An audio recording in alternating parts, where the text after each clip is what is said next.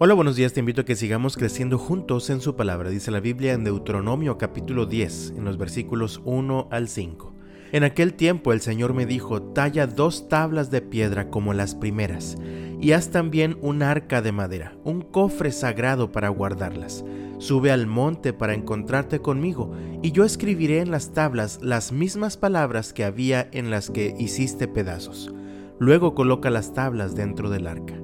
Así que hice un arca con madera de acacia y tallé dos tablas de piedra como las primeras. Luego subí al monte con las tablas en mano.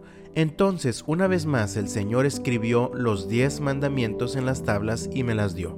Eran las mismas palabras que el Señor les había dicho desde en medio del fuego el día que se reunieron al pie del monte. Luego bajé del monte y coloqué las tablas dentro del arca del pacto que había hecho como el Señor me había ordenado y las tablas aún están allí, dentro del arca.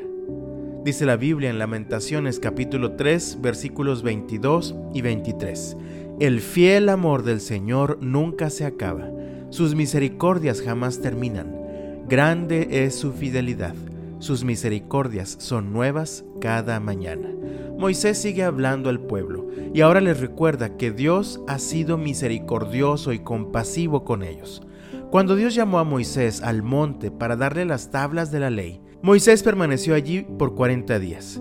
Mientras tanto, el pueblo se desesperó y le dijeron a Aarón en el capítulo 32 de Éxodo, Vamos, haznos dioses que puedan guiarnos.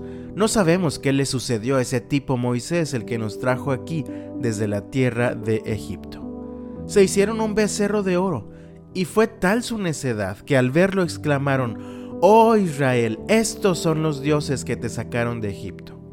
Mientras el Señor estaba dándole a Moisés las primeras tablas de piedra con los mandamientos para su pueblo, el pueblo estaba rebelándose contra el Señor su Dios, adorando al becerro que se habían hecho. Así que el Señor le dijo a Moisés en los versículos 7 y 8 del capítulo 32 de Éxodo, baja ya de la montaña, tu pueblo, el que sacaste de la tierra de Egipto, se ha corrompido que pronto se apartaron de la forma en que les ordené que vivieran. Fundieron oro y se hicieron un becerro y se inclinaron ante él y le ofrecieron sacrificios. Andan diciendo, oh Israel, estos son tus dioses que te sacaron de la tierra de Egipto. Al ver cómo el pueblo se había apartado completamente del Señor, Moisés rompió las piedras que Dios le había dado. Pero, aunque Dios consideró destruir completamente a su pueblo aquel día, su misericordia, su compasión y su amor fueron mayores que su enojo. Dios le dijo a Moisés en los versículos 1 y 2 de Deuteronomio 10, talla dos tablas de piedra como las primeras, y haz también un arca de madera, un cofre sagrado para guardarlas.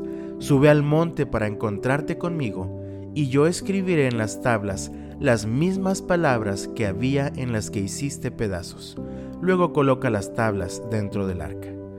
Nuevamente, vemos el amor inagotable, la compasión y la misericordia de Dios por su pueblo. Aunque lo que habían hecho era terrible y sumamente vergonzoso, el Señor les estaba dando una segunda oportunidad. El rey David escribió acerca de esto allá en el Salmo 103, en los versículos 7 al 11. Dio conocer su carácter a Moisés y sus obras al pueblo de Israel. El Señor es compasivo y misericordioso, lento para enojarse y está lleno de amor inagotable. No nos reprenderá todo el tiempo ni seguirá enojado para siempre. No nos castiga por todos nuestros pecados. No nos trata con la severidad que merecemos, pues su amor inagotable hacia los que le temen es tan inmenso como la altura de los cielos sobre la tierra. Mi amado Dios sigue siendo misericordioso. Él sigue siendo paciente con nosotros. Él sigue mostrando su amor inagotable. ¿Cuántas oportunidades te ha dado el Señor? ¿Cuántas veces el Señor te ha mostrado su misericordia? Hoy te invito a que reconozcas la bondad, la compasión y la misericordia del Señor en tu vida. Sé agradecido y sé obediente a la palabra de Dios. Que el Señor te bendiga este jueves y hasta mañana.